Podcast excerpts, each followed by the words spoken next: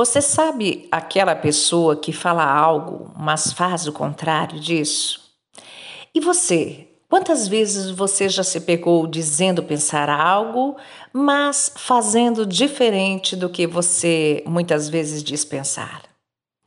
Vamos usar esses exemplos para falar de uma necessidade muito importante em nossa vida, que é a congruência. Ser congruente é ter o corpo e a mente em sintonia.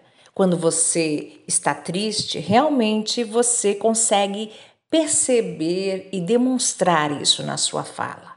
Mas quando você está alegre, você consegue também assim se perceber e conseguir expressar a alegria.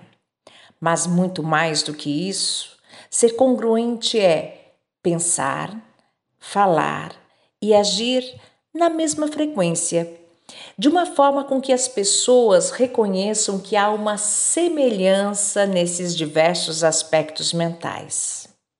Então, há uma exatidão, como que uma igualdade naquilo que você tem como objetivo, na sua comunicação, na sua forma de ser com o outro. A congruência é importante lembrar que é sinal de um amadurecimento psicológico. Procure então avaliar se você tem sido congruente. E mais, perceba o que as outras pessoas pensam sobre você. Se também te percebem como alguém congruente. Isso pode ser visto a partir da sinceridade com que você age e se as pessoas respeitam você. Patrícia Posa, psicóloga para a Rádio Cidade.